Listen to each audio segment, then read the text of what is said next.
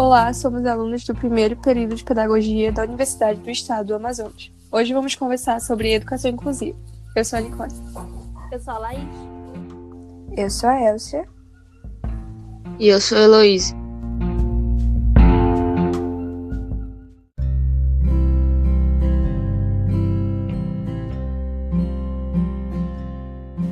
Meu nome é Laís e eu vou falar sobre a dificuldade de pessoas com TDAH, uma deficiência intelectual, no ensino.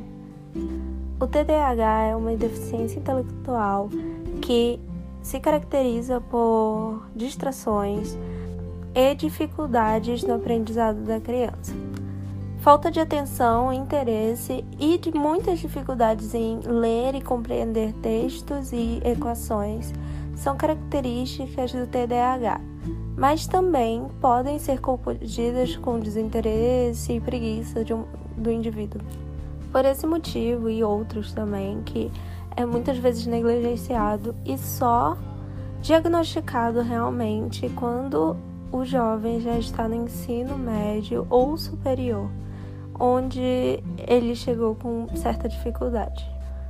A criança com TDAH vai sentir dores de cabeça, confusão e vai ter muitas dificuldades ao ler, tentar escrever e construir textos. O maior diferencial pode ser o tempo de diagnóstico. Uma criança que é diagnosticada já na infância, levada para um acompanhamento, tem muito mais chances de conseguir lidar com a deficiência, com medicamentos ou acompanhamento especial, um plano de aula específico para ela. Porém, no cenário atual, não somos preparados para reconhecer uma criança assim, muito menos preparados para atender às necessidades dessas crianças. Algumas necessidades que estão no direito de aprender da criança com deficiência intelectual TDAH são um tempo maior para responder suas avaliações, uma avaliação diferente, assim como uma exclusividade de atenção à criança.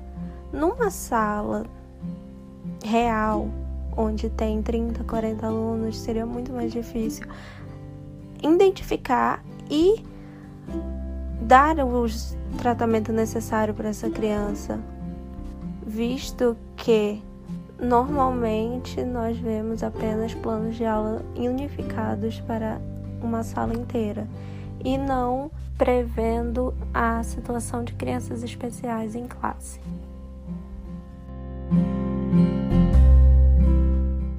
A educação inclusiva do aluno com deficiência física significa, no âmbito escolar, a substituição do modelo racionalista, ainda predominante na prática docente, fundamentado na padronização, na objetividade, na eficiência e no produto, para uma nova concepção de educação enquanto sistema aberto.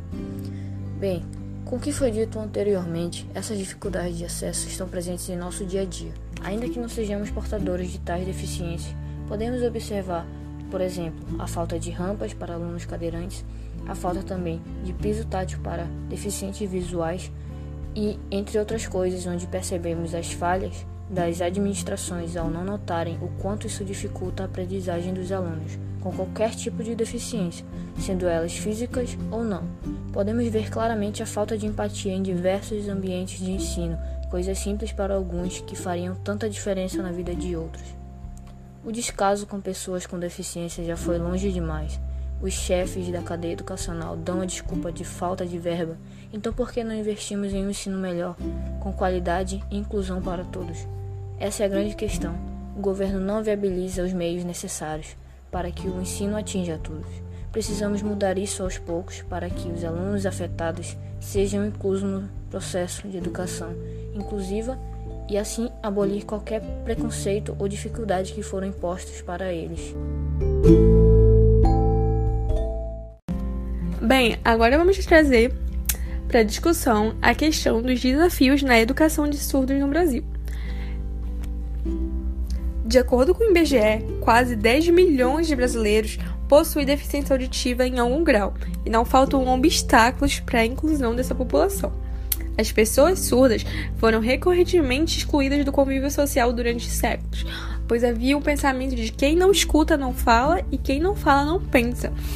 Então, as pessoas surdas, elas eram proibidas de se casar, de receber herança, e segundo a igreja, elas não iam para o céu pelo fato de que elas não podiam se comunicar, não podiam falar, e dessa maneira elas não podiam é, se confessar, confessar os seus pecados. E ao contrário do que muita gente pensa, não são todos os surdos que conhecem a língua brasileira de sinais, até porque esse aprendizado não está democraticamente incluído no Plano Nacional de Educação. Então, somente uma parcela consegue se comunicar com Libras, e nesse sentido também há um percalço, porque as pessoas que ouvem normalmente desconhecem esse idioma e não podem ser agentes de inclusão dos surdos no âmbito social. Ou seja, mesmo que haja Libras, não é possível promover a educação dos surdos efetivamente inclusiva nas escolas, e tampouco fazer com que essa população consiga encarar com dignidade o mercado de trabalho e outras esferas da sociedade. Um obstáculo gigante enfrentado pelos surdos e por suas famílias é conseguir com que eles aprendam assim como os demais estudantes. Mesmo com a lei 10.436, que obriga escolas, faculdades, repartições a ter intérpretes de Libras disponíveis né, para atender os surdos, a inclusão não ocorre por uma série de motivos. Uma deles, é, um deles, que é se tratando da educação básica para que os surdos aprendam de verdade, é, não adiantando ter só um intérprete de Libras em sala de aula se a língua portuguesa não é a língua que eles precisam no dia a dia. Essa ação, na verdade, dificulta a aprendizagem desses alunos. Então, dessa forma, as escolas precisam ser desenvolvidas para oferecer a Libras como língua primária e incluir o português como adicional. Mas, todavia, é, raras são as escolas voltadas para essa modalidade de ensino. A Libras também é uma disciplina obrigatória nos cursos de formação de professores desde 2005. Mas quantos professores realmente aprendem Libras após concluírem suas licenciaturas? Por fim, então, eu vou falar sobre um tema que veio à tona agora durante a pandemia: o acesso às tecnologias para fins educativos. Em especial, eu vou falar sobre o estado do Amazonas, a capital e os municípios. É, aqui no estado do Amazonas, a SEDUC e o canal Encontro das Águas desenvolveram um programa que se chama Aula em Casa. Esse programa consiste em transmissão de conteúdo escolar via internet e TV aberta. Ele começou na sexta-feira, dia 20 de março de 2020, e ele pretendia alcançar 180 mil alunos de Manaus e mais quatro municípios, sendo esses Ziranduba, Manaquiri, Careiro da Várzea e Rio Preto da Eva. O programa oferece ensino à distância na rede pública durante o período de pandemia para o ensino fundamental, do sexto ao nono ano, e o ensino médio. A partir do dia 6 de maio, o projeto se expandiu para os municípios de Barreirinha, Beruri, Boca do Acre, Borba, Caruari, Boari, Guadajás, Humoitai, Itacoatiara, Itamaraty, Eirunepé, Manacapuru, Maués, Novo Olinda do Norte, Novo Airipuanã, Tabatinga, Tapauá, Parintins, Manicoré, Presidente Figueiredo, São Gabriel da Cachoeira e Lapre. É, as aulas são transmitidas de segunda a sexta-feira, de manhã, tarde e noite, conforme uma programação previamente determinada. Isso na TV aberta.